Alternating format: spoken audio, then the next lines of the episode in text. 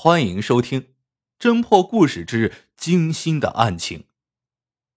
为了招商引资，临河县于前几年在风景秀丽的城北郊外建了一批商品楼，完工后以十多万元一套的价格出售，不到半年就全部卖光。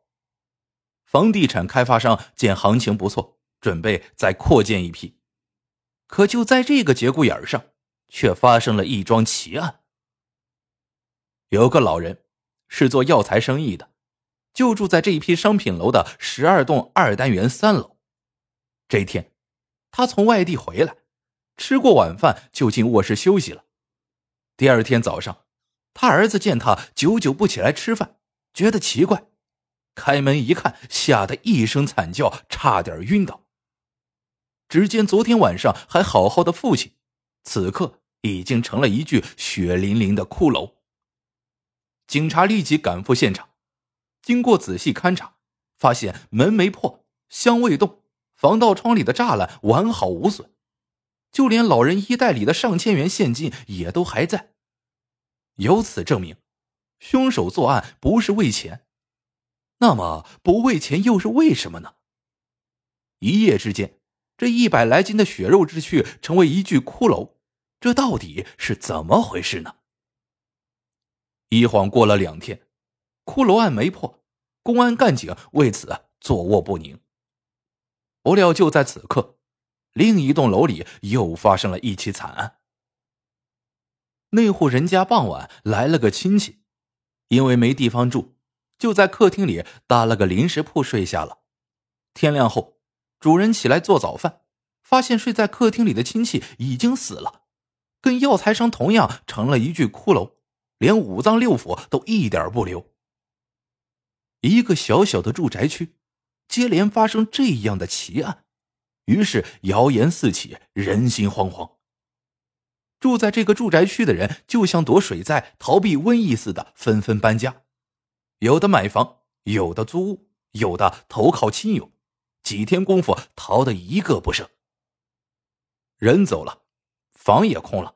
但还有供电、供水等许多设施。为了防止偷盗，同时也为了注意案子的一些蛛丝马迹，县公安局和城建局联合组成了守护队，由公安局刑侦队一位姓孙的科长带领，日夜巡逻。可是，五天过去了，什么情况也没有发生。第六天夜晚，值班巡逻的人突然发现一点亮光。走近一看，原来这微弱的亮光是从十二栋三单元三楼的窗户里透出来的。他们当即将情况向孙科长汇报，孙科长马上带了一队警察来到现场。经过一番观察，孙科长决定自己带三个人从南阳台攀援上去看个究竟，其余的人则在下面接应，以求一网打尽，不让一个歹徒逃走。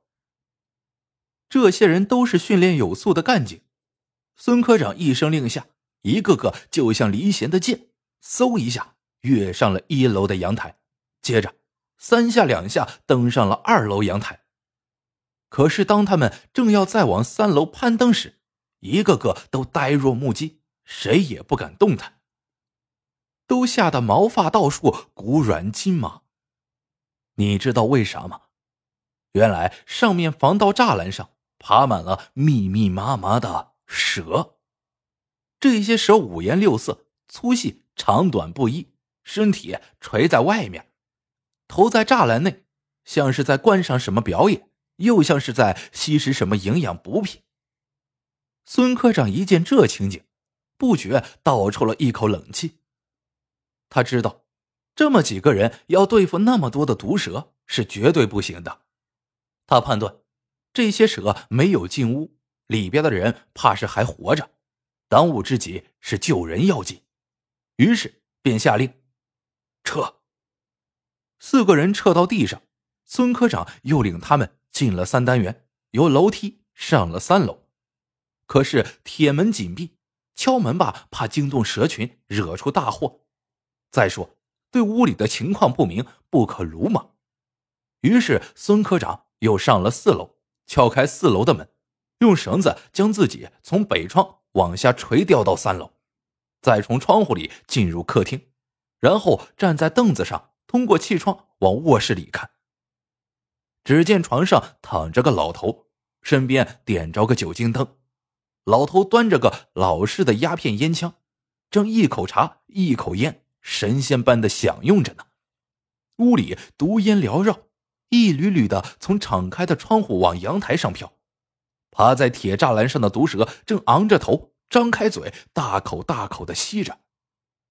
孙科长探明情况后，马上向局里汇报，并调来了火焰喷射器喷杀毒蛇，同时逮捕了吸毒的老头。据这个吸毒的老头交代，他名叫黄甫端阳，是个老中医，原本在城里和儿子住在一起，自从吸毒成瘾后，遭到儿子儿媳的坚决反对。三天两头吵架，他一气之下便到这新开发的住宅区买了一套房子，还开了个中医诊所，生意不错，收入也不低。十多天前，他到妹妹家去了，说是去玩，其实是去买毒品，直到今天天黑才到家。本以为在这里吸毒神不知鬼不觉，谁知那些蛇也会来凑热闹，把公安干警引了来。根据这一发现，公安局经过调查，才知道前两桩骷髅案的死者也是吸毒者，案情至此终于真相大白。见这批商品楼的野地本是蛇群出没之处，地下全是蛇窝。由于黄甫端阳长期吸毒，他喷出的毒烟，蛇吸到后竟也津津有味，还能镇痛提神，因此啊天天晚上都来吸毒烟。而且越聚越多。蛇和人一样，吸了毒也会上瘾，一天不吸就没精打采，比死还难受。十几天前，黄甫端阳出门买毒品去了，毒蛇一连几天没吸到毒烟，毒瘾发作，痛苦难熬，就四处乱窜，这样就窜到了二单元三楼。正好此时那个药材商也在吸毒。这些蛇就趴在窗口拼命的吸。这个药材上毒瘾不大，没吸多久就先睡了。